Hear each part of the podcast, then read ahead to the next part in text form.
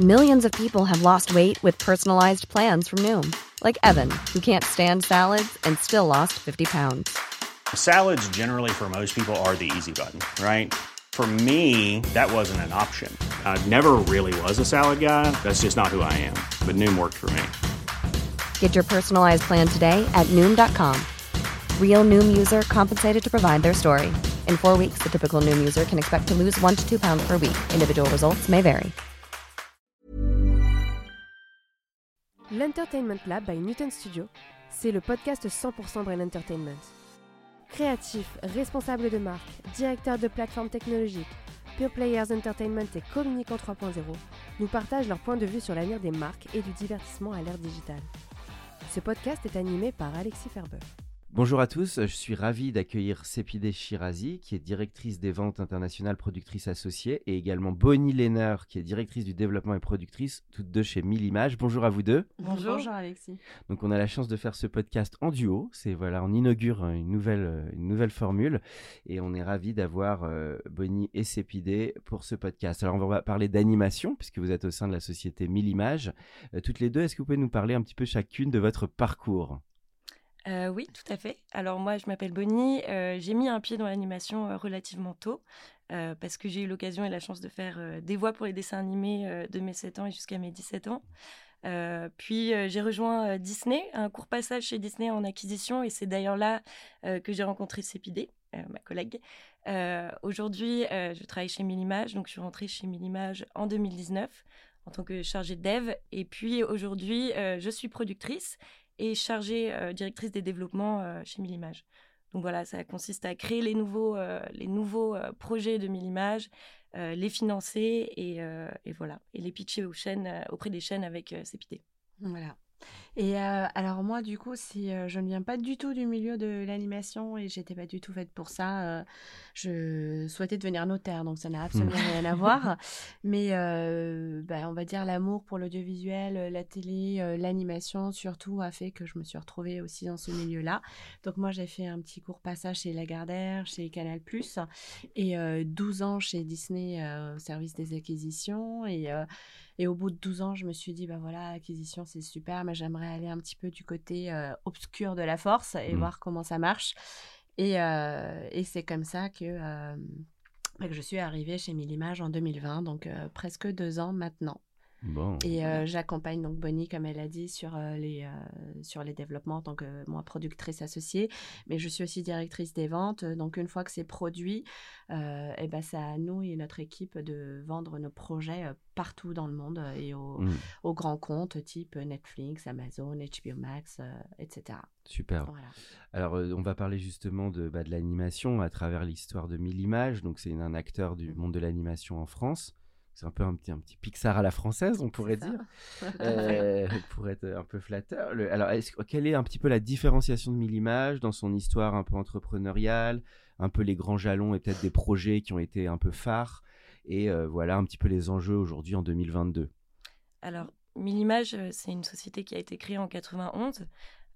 donc qui a plus de 30 ans d'expérience.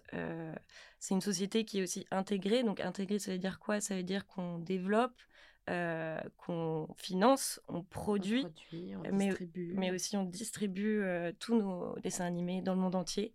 Donc euh, un exemple, le plus gros succès qu'on a connu aujourd'hui, c'est Molang, qui a été distribué dans plus de 200 pays, si je ne m'abuse. Voilà. Molang. Molang qui fait aussi plus de 1 million de vues par jour sur YouTube. Donc c'est vraiment... c'est c'est un énorme succès et j'ose le dire planétaire. Euh, qui est aussi sur Netflix, euh, qui a été acheté par euh, les grosses chaînes linéaires partout dans le monde. toutes les plateformes s'y intéressent. On a même fait une vente, parce que ça, je tiens à le dire, en Mongolie. Donc, à Ulaanbaatar. Donc, voilà. donc, vraiment, partout. Quelle était l'aspérité de Molang, si on revient un petit peu sur le concept et l'histoire, et peut-être ce qui pourrait expliquer tout cet écho, un peu, revenir sur le fond du projet? Alors, Molang, à l'origine, c'est un emoji coréen. Donc on a acheté les droits euh, de, cette IP et puis on en a créé un dessin animé qui est en fait euh, le thème du bonheur, euh, de la bienveillance. voilà, c'est ça, l'amitié. voilà, et en fait, le kindness. Voilà, donc c'est plutôt simple, mais c'est universel en fait comme comme, comme concept. Et ce, qui est la, en fait, ce qui a fait le succès de, de Molang, c'est qu'à l'origine, c'était un dessin animé pour les, pour les petits. Mm. Mais on s'est rendu compte au fil du temps que c'est vraiment une IP qui plaît bah, aux plus grands. on a beaucoup de beaucoup d'abonnés sur les réseaux sociaux. Euh, voilà, donc c'est un peu en fait un Hello Kitty euh, à la française. Et sur, des, sur un format qui était. Donc il est né en quelle année à peu près, Molin 2015. En 2015, en fait, donc aujourd'hui on a six euh, saisons. Les trois premières saisons, c'est à chaque fois 52 épisodes de 3 minutes 30. Et à partir de la saison 4, on a changé de format parce que parce qu'on avait beaucoup plus de choses à dire, parce que la série aussi s'est beaucoup développée. là, on est passé sur du 100 minutes et le concept est différent dans le sens où dans les premières saisons, c'est vraiment la vie de Molang et de son ami Piu Piu euh, mmh tous les jours. Et euh, à partir de la saison 4, c'est euh, Molang et Piu Piu au travers des âges. Donc on va les retrouver dans la préhistoire, dans la cour de Versailles. dans les saisons 5 et 6, ils vont même aller dans l'espace. Voilà, Beaucoup, beaucoup de choses, beaucoup d'aventures. Mais pour revenir à l'origine de ta question, Millimage a toujours été très connu pour ses, ses séries préscolaires. Voilà. Donc on a eu des gros succès comme Mook, Didou. Et, et ce qui fait l'ADN de Millimage, je pense, c'est vraiment bah, la création graphique qui est assez mmh distinctive. Mmh. Et, et, voilà. Et bien sûr, la cohérence avec des histoires, des histoires à hauteur d'enfant et universelles. Donc un ADN très créatif et autour du graphisme. Est-ce que aussi une certaine fidélité avec les auteurs et les réalisateurs qui ont un moment déployé ou c'est assez éclectique suivant les projets finalement, votre travail avec les artistes? Alors, disons que je pense que c'est plutôt éclectique. Hein, c'est-à-dire que mmh. aujourd'hui, en tout cas, donc, Millimage a toujours été connu pour du preschool. Aujourd'hui, on cherche vraiment à varier les plaisirs, à voilà, se à se développer. On essaye de faire beaucoup plus de kids. On veut toucher à de l'animation adulte. Donc, je précise par exemple qu'on va relancer les Lascars avec mmh un deuxième film et ah aussi une saison 3. Mm. Donc, euh, donc voilà. Les Lascars qui restent aussi toujours euh, malgré tout intemporels puisque euh, cette année il y a eu beaucoup d'intérêt. Ça a été diffusé sur Netflix, c'est sur Amazon, Manga TV. Enfin voilà, il y a plein de chaînes OCS qui revient. Et, on y croit beaucoup. C'est vrai que la force de l'animation, c'est qu'il y a ce côté pérennité aussi des concepts, et ça c'est très fort et peut-être un peu différent du cinéma parce que vous pouvez à pérenniser avec les diffuseurs. et nous, ce qu'on essaye aussi de faire, c'est toujours de créer des projets, certes, mais d'avoir des projets qui restent, comme tu le dis, intemporels et universels. On essaye d'aborder des sujets qui parlent vraiment à tous les enfants dans le monde entier et non pas que des sujets euh, franco-français, si je, si je, peux dire ça comme ça. D'accord. Donc l'anglais est pensé dès le départ, euh, la langue des projets, c'est anglais-français dès le départ en conception? Alors, euh, encore une fois, ça dépend des projets, mais oui. Mmh et c'est surtout les sujets abordés qui vont être pensés dès le départ pour que ça soit vraiment universel. Il faut aussi qu'on fasse attention parce que une fois que c'est produit euh, et qu'on distribue, euh, et évidemment, comme l'image, on vend vraiment partout dans le monde. Il faut savoir que chaque territoire a aussi ses spécificités. Par exemple, on ne peut pas vendre mmh le, le, même programme en France, en Europe, que par exemple au Moyen-Orient. Euh, ou en Chine. Il y, a, il y a des spécificités culturelles qu'il faut essayer de respecter. Super. Alors, ce qui est intéressant, c'est que c'est cet aspect euh, studio intégré hein, dont tu parlais, Bonnie, puisque vous allez du début à, la fin, ce qui est un peu original aussi pour des Français. Il y a un côté un peu à l'américaine, finalement. Euh, j'ai l'impression aussi qu'il y a une conception où vous initiez les projets, un petit peu aussi, producteur, comme ça se passe souvent aux États-Unis, on initie un peu des concepts, mmh et puis tu disais, on va tester le marché, et puis si ça plaît, après, on développe le le scénario, c'est ça? Il y, a un, côté comme ça assez agile sur le développement? Ouais, alors on a un pôle développement hein, au sein de Minimage. Euh, on cherche euh, des concepts, euh, des choses qui n'ont pas été faites depuis longtemps. Donc c'est vraiment des gros brainstorming tous les jours. Et, c'est génial, c'est vraiment la partie la partie qu'on adore. Mais bien sûr, Millimage reçoit aussi euh, bah, des projets d'auteurs euh, indépendants. Euh, oui, bien sûr. Et on, reçoit aussi des projets bah, de, boîtes de production qui cherchent à faire des copros. Mmh voilà. Donc finalement, on a alimenté un peu bah, de l'intérieur, mais aussi de l'extérieur. Et c'est important parce qu'il y a énormément de talents en France et à l'étranger. Et, et c'est pas à mettre de côté, quoi, si, je peux dire ça comme ça. La cellule dev, elle est, tu as constitué de combien de personnes Alors, la cellule dev, est, dev, pardon, elle est amenée à, grandir. Mmh. Pour l'instant, on est trois. trois, d'accord. Et alors oui, tu as parlé aussi des talents de l'animation. C'est vrai qu'en France, on en parle souvent avec notamment les Gobelins. Il y a beaucoup d'artistes qui aussi ont pu travailler ensuite chez Pixar. C'est vrai que les Français, il y a cette French touch dans l'animation. Il faut peut-être en parler un peu, mais c'est il y a un vrai comment l'explique? C'est la qualité des écoles. C'est aussi le, un vrai goût de la, de la BD, de la création graphique. Comment vous l'expliquez? Je pense que tout part euh, des écoles. Oui, on mmh. a de très bonnes écoles euh, bah, qui forment euh, les talents en devenir. Donc c'est déjà quelque chose. Mais aussi, la France est vachement aidée bah, par le CNC, qui est le Centre national du cinéma et de l'image animée, donc qui qui finance d'abord nos projets, mais qui aussi fait en sorte de, mettre au devant de la scène les talents, les talents français. Donc mmh. la France est, plutôt aidée à ce niveau-là, mmh. ouais. Alors justement, il y a donc le euh, Annecy va bientôt arriver. D'ailleurs, il y a un petit peu une actualité autour de ça. Vous allez y présenter des projets. Euh, je ne sais pas si vous pouvez déjà un petit peu en parler. Tu, veux, euh, tu, veux, en parler? On va rencontrer, comme dans tout, tout festival d'animation, on va rencontrer nos, nos interlocuteurs français et internationaux.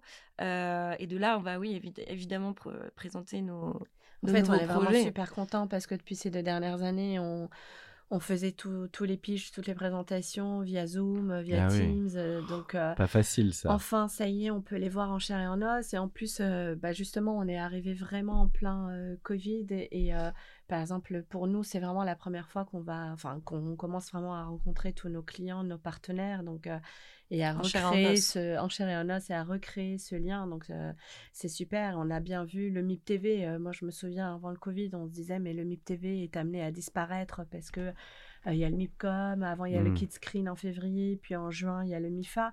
Mais on s'est bien rendu compte là cette année que ça a été super de, de, rencontrer tout le monde, tout le monde était ravi. Et là avec Annecy c'est encore mieux.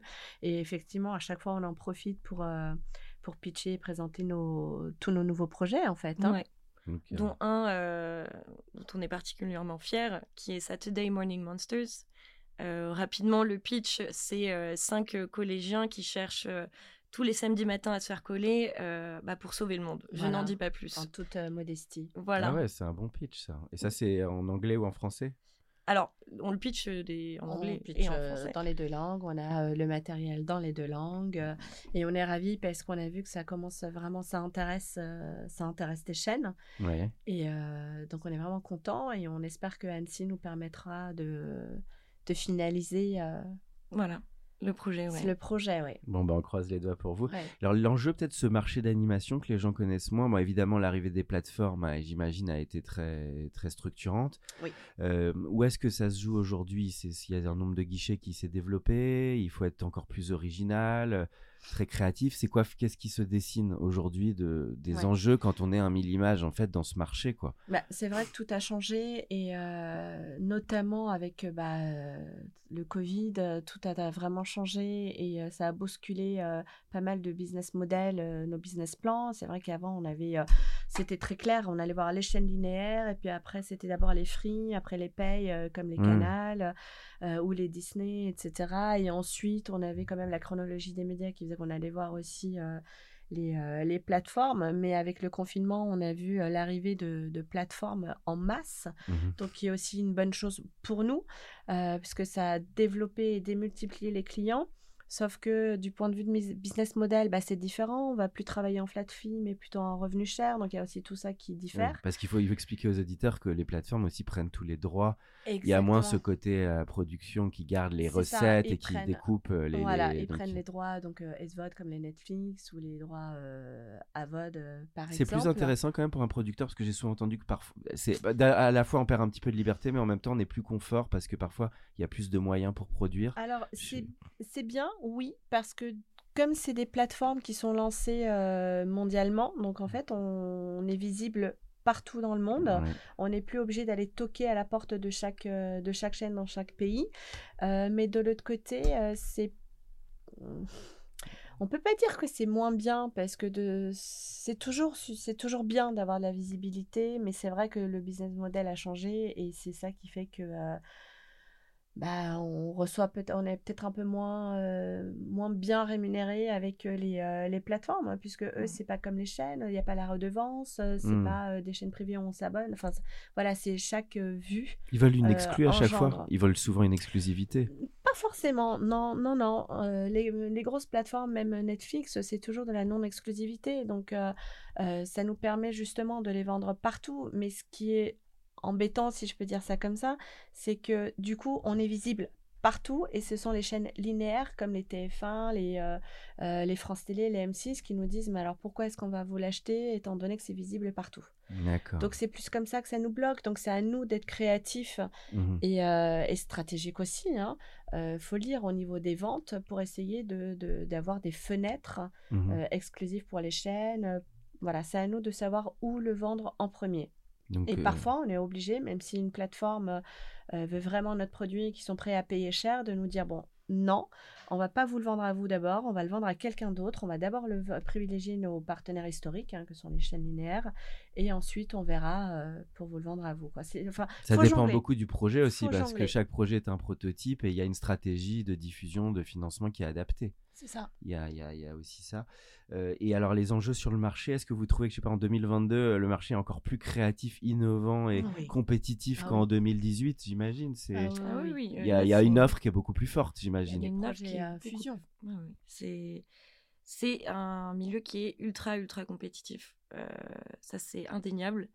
Euh, après, euh, bon voilà, il y a, il y a- par exemple, je voulais parler du, du décret SMAD ra- rapidement, euh, qui en fait incite les plateformes Netflix, Amazon, Apple TV à euh, bah, financer une, une partie Investir, bien ouais, à investir euh, dans les projets en France, mais finalement on se rend compte que, que ce décret est un peu vu au rabais. Donc c'est c'est en fait, je veux dire, c'est à la fois une ouverture vers le monde aujourd'hui, mais tellement de projets et tellement de, de, de compètes que, que c'est un peu compliqué. Il faut être, euh, Oui. il faut être euh, hyper, euh, hyper original, il faut être euh, au taquet. Quoi. Enfin, Et puis il faut frapper très fort, tu le disais, il faut des programmes à un moment. C'est ça qui est très dur dans la production. Il y a un ou deux qui cartonnent pour parfois 5-6 qui, qui marchent un peu moins fort. Donc il y a quand même cette prime un peu au, au concept, ouais, et concept. Bien sûr, il faut Et- des concepts forts, des, des designs forts. Ouais.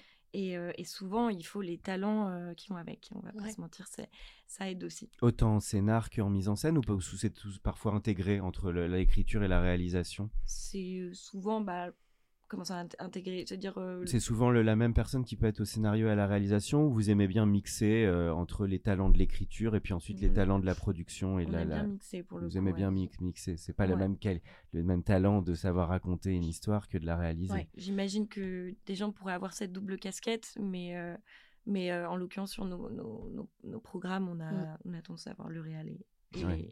Ce qui est un peu une distinction avec le cinéma où dans la nouvelle vague on a un peu mer- on va dire fusionné un Oui. peu en France notamment le, le scénario et la réalisation mais c'est vrai que peut-être c'est quelque chose qu'il faut ouvrir en tout cas pour Ouais. amener plus de qualité Les, deux sont, les deux sont la bienvenue. Sur, alors le- l'Entertainment Lab on parle souvent de on aime bien parler de storytelling et de scénario Mhm. Euh, Bonnie, est-ce que tu peux parler un peu de cet aspect et de comment, euh, bah, sur quel type de documents les gens se déclenchent et qu'est-ce qui fait au- aujourd'hui pour toi la clé d'une bonne histoire? Alors c'est toujours un peu dur à dire, mais en tout cas toi, qu'est-ce qui te touche dans parce qu'il faut une voilà, peut-être la surprise, la créativité, mais Euh, c'est une question très difficile. ouais, C'est-à-dire que j'ai fait exprès un peu.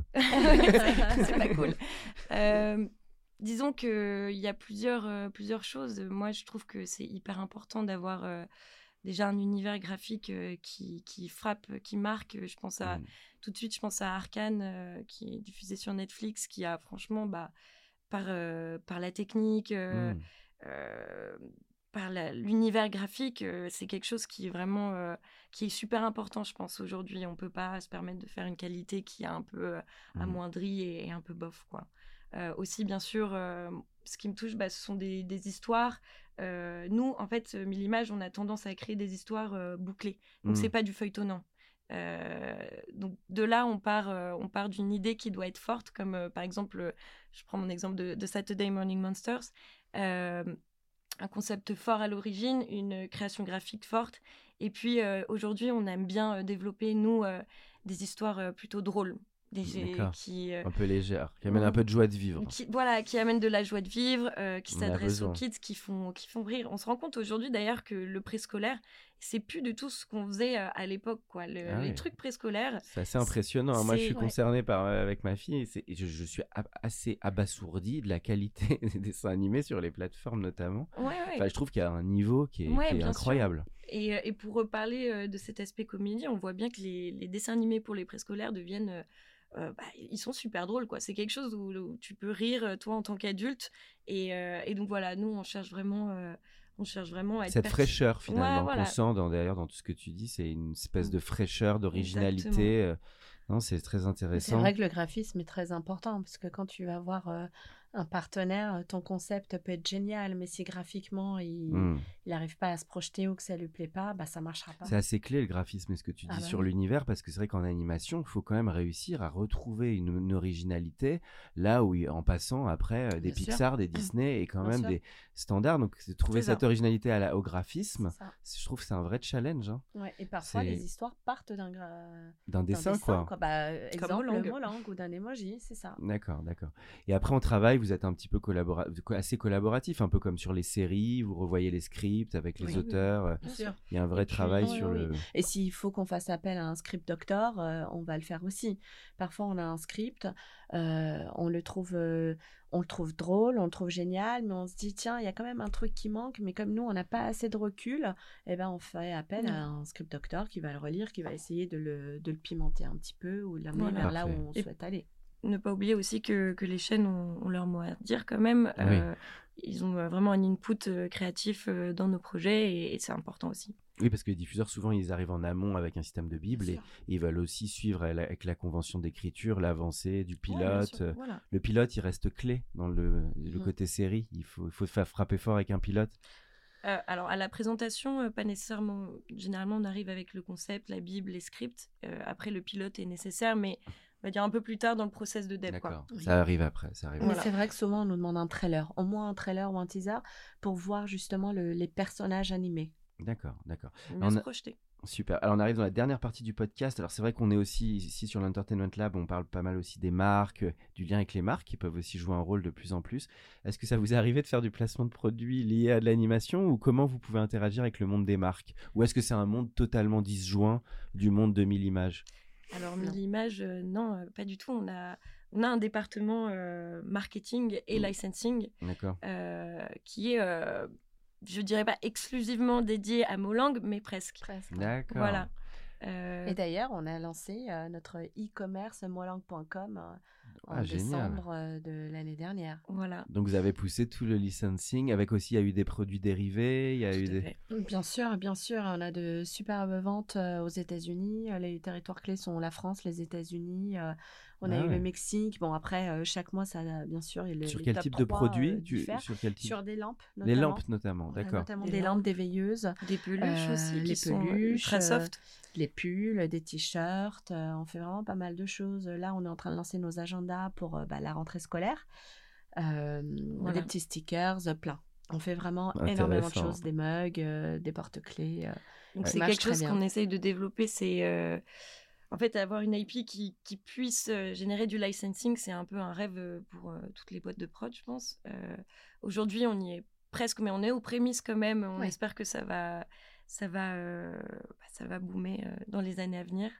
Euh, mais voilà. D'accord, donc ça c'est vraiment un département à part entière, une diversification en tout cas en cours Oui, qui va amener des sûr. nouveaux métiers, quoi, la vente e-commerce, euh, du, du- la performance digitale. Ça. Euh, ça. Sur les lancements, quelques mots, parce que c'est vrai que bon, quand on lance aussi un programme, bah, il y a un aspect aussi marketing. Comment ça se gère Ça, c'est le diffuseur qui, qui, qui gère toute cette partie ou vous, vous, vous avez aussi euh, la main sur une communication digitale, social media, euh, teaser Comment on lance en 2022 versus euh, avant quoi? Ouais, c'est vraiment en, par- en partenariat. Euh, par l'exemple de Pirata et Capitano euh, saison 2 pour France Télévisions. euh, euh, bah, une fois que tout le matériel est livré, euh, ils vont nous donner leur planning de lancement et puis on va voir ensemble euh, comment on fait. Donc forcément, eux, ils vont communiquer sur leurs réseaux sociaux, mais nous aussi, euh, on va le faire aussi de notre côté. Ouais. On a vraiment, euh, euh, bah, comme je le disais, un département dédié à ça, quoi, aux réseaux sociaux. C'est hyper important de, euh, bah, de, de, de garder notre fanbase, entre guillemets. Quoi. Mhm. surtout pour des, des, des, des, IP qui parlent au, au, plus grand, entre guillemets. Oui, parce que finalement, en âge, vous, ce que vous disiez en amont, vous visez 7 à 77, c'est quand même assez large en public, suivant les produits d'animation.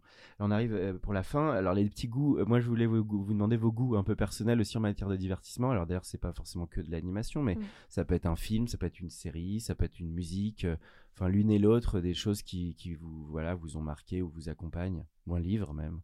Ok marqué ou qui accompagne Moi, j'ai euh, j'ai un petit euh, penchant pour euh, l'animation japonaise. c'est ah vraiment quelque chose que j'adore regarder. Le plus récent date, bah, c'est l'attaque des titans, mais je pense que beaucoup de personnes ont regardé l'attaque des titans. Je vois un petit regard ici, voilà. Donc moi, ouais, voilà, 100%. Animation japonaise, c'est vrai qu'ils ont du vrai, du gros niveau, quoi. Oh entre les bah, Miyazaki et les. C'est des exemples. C'est des monuments. C'est un peu eux qui sont les très très forts là-dessus. C'est d'ailleurs, euh, enfin vraiment que moi, quand j'ai commencé à développer un intérêt pour l'animation, c'était euh, avec les mangas, quoi. Des trucs un peu plus, un peu plus datés. Ok. Voilà. Donc oui, c'est ça, Madeleine de Proust, les mangas japonais. Et toi, c'est Pidé, tu es euh, moi, enfin, je saurais pas euh, dire comme Bonnie quelque chose comme ça exactement parce que j'adore la musique, j'adore euh, tous les films, les dessins animés, mais moi, là où je vais puiser ma créativité, c'est plutôt dans la pâtisserie.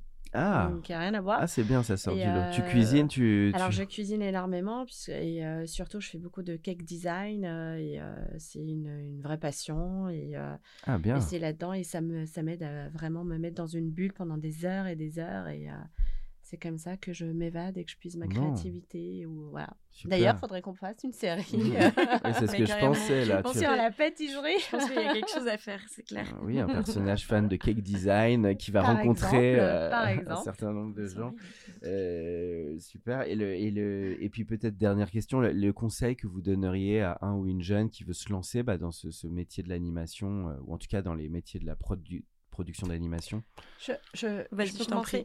Euh, moi, je dirais qu'il faut pas avoir peur et qu'il faut pas se dire que c'est un monde qui est fermé. Parce que comme je disais au début, moi, j'ai toujours été attirée par euh, la télévision, mais je me disais, mais comment on fait pour aller hmm. euh, dans la boîte, quoi, dans cette petite boîte? Et, et on a souvent tendance à se dire, il faut connaître quelqu'un, il faut être pistonné, mais en fait, pas du tout. La preuve en est, moi, j'ai réussi sans ça. Euh, il faut y croire, vraiment, il faut y croire et il euh, faut taper, il faut pas avoir peur de, de, frapper à toutes les portes parce que s'il y en a 10 qui sont fermées, il y en a forcément une qui finira par, par s'ouvrir et il faut mmh. vraiment pas lâcher. quoi. Une certaine ténacité. Oui, vraiment. Et puis même si, voilà, au niveau des projets si de jeunes auteurs, faut pas hésiter à, à toquer aux portes bah, de Millimage, par exemple, présenter des projets. voilà, c'est vraiment un, un, métier, je pense, où il faut être faut être euh, solide et il faut persister et croire en soi, quoi. Parce mmh. que, encore une fois, on pense que on peut se prendre des murs, on peut se prendre des portes, mais euh, il y a toujours euh, une porte qui va s'ouvrir à un moment et j'en suis assez convaincue. Si, c'est un métier de passion comme nous on le vit, il n'y a pas de raison que ça ne marche pas, mmh. quoi. Mmh. Un oui, juste pour rebondir sur ce que tu as dit, un ou une auteur, elle doit avoir, il ou elle doit avoir un vrai talent de pitcher aussi en plus de l'écrit ou pas forcément Pas nécessairement. D'accord, c'est pas forcément une, une, une condition. C'est pas une euh, condition, non, je pense pas. D'accord, d'accord. C'est important pour aller le pitcher aux partenaires. Euh, quand on cherche un financement, bien sûr, ça c'est très important.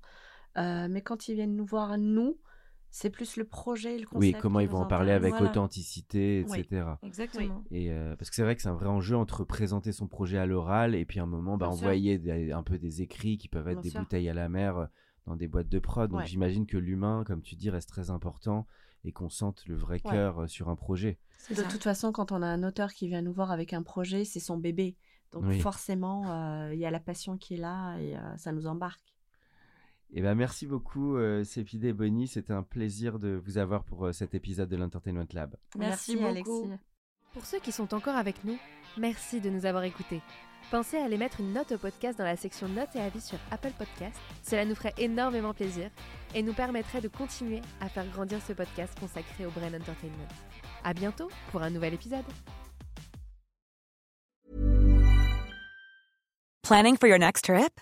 Elevate your travel style with Quince. Quince has all the jet-setting essentials you'll want for your next getaway, like European linen, premium luggage options, buttery soft Italian leather bags, and so much more and is all priced at 50 to 80% less than similar brands. Plus, Quince only works with factories that use safe and ethical manufacturing practices. Pack your bags with high-quality essentials you'll be wearing for vacations to come with Quince. Go to quince.com/pack for free shipping and 365-day returns. Mom deserves the best, and there's no better place to shop for Mother's Day than Whole Foods Market. They're your destination for unbeatable savings, from premium gifts to show-stopping flowers and irresistible desserts. Start by saving 33% with Prime on all body care and candles. Then get a 15-stem bunch of tulips for just $9.99 each with Prime. Round out Mom's menu with festive rosé, irresistible berry chantilly cake, and more special treats. Come celebrate Mother's Day at Whole Foods Market.